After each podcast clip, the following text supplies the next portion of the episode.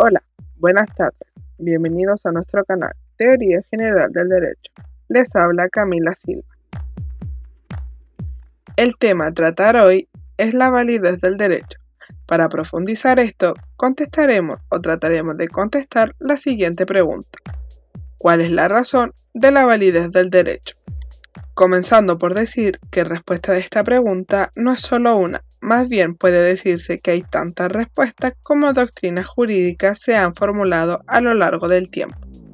Pero en este podcast trataremos de dar la mejor respuesta a esta incógnita, basándonos en varias teorías acerca del tema.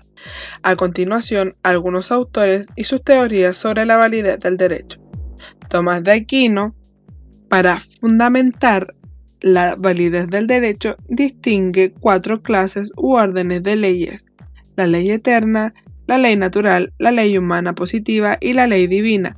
Para resumir el significado de estas, diremos que la ley eterna es la razón divina, la ley natural es la participación de la ley eterna en la criatura racional, o bien nos dice se debe hacer el bien y evitar el mal, la ley humana positiva dice que es una prescripción racional a favor del bien común, dada y promulgada por quien tiene a su cargo la comunidad.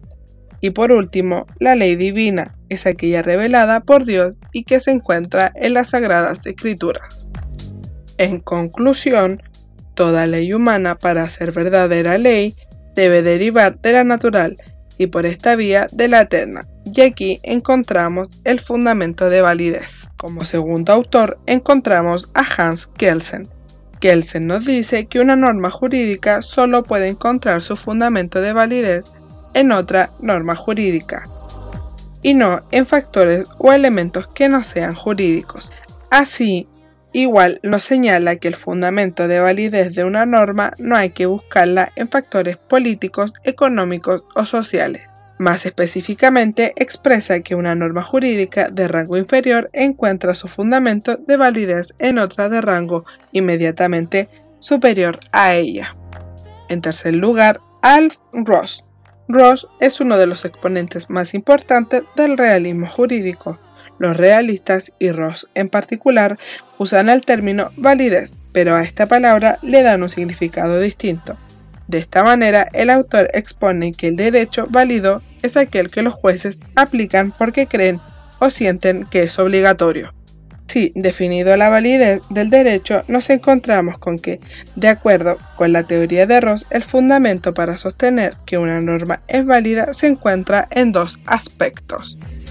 Uno, la norma debe ser efectivamente aplicada por los jueces.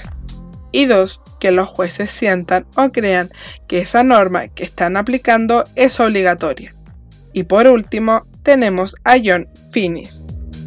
Finis le otorga valor a la validez formal de la norma aludiendo que ésta debe ser creada en función del bien común y bienes tutelados de la persona y debe pasar por su proceso formal, es decir, creada según el debido proceso y los órganos competentes y autorizados. Para Finis, una norma es válida cuando es justa y beneficia a todas las personas, alcanzando así el bien común. Si la norma no tiene como finalidad el bien común, no debe ser válida. Igual, Finis considera que la validez del derecho tiene que ver con su obligatoriedad y el derecho obliga, porque es indispensable para alcanzar el bien común. Luego de la presentación de estos autores y sus teorías acerca de la validez del derecho, podemos tener una idea más clara para tratar de dar respuesta a la pregunta mencionada al inicio y la razón de este podcast. Para finalizar, daré mi propia conclusión a respuesta basándome en las teorías mencionadas antes o en mis conocimientos previos. La razón de la validez del derecho, en mi pensar, es la obligatoriedad o la aplicación que ésta tenga en casos específicos, y así siendo aplicadas por personas partícipes de los órganos jurisdiccionales, tratando de ser lo más equitativo y justo en el proceso, siendo así una aplicación válida del derecho.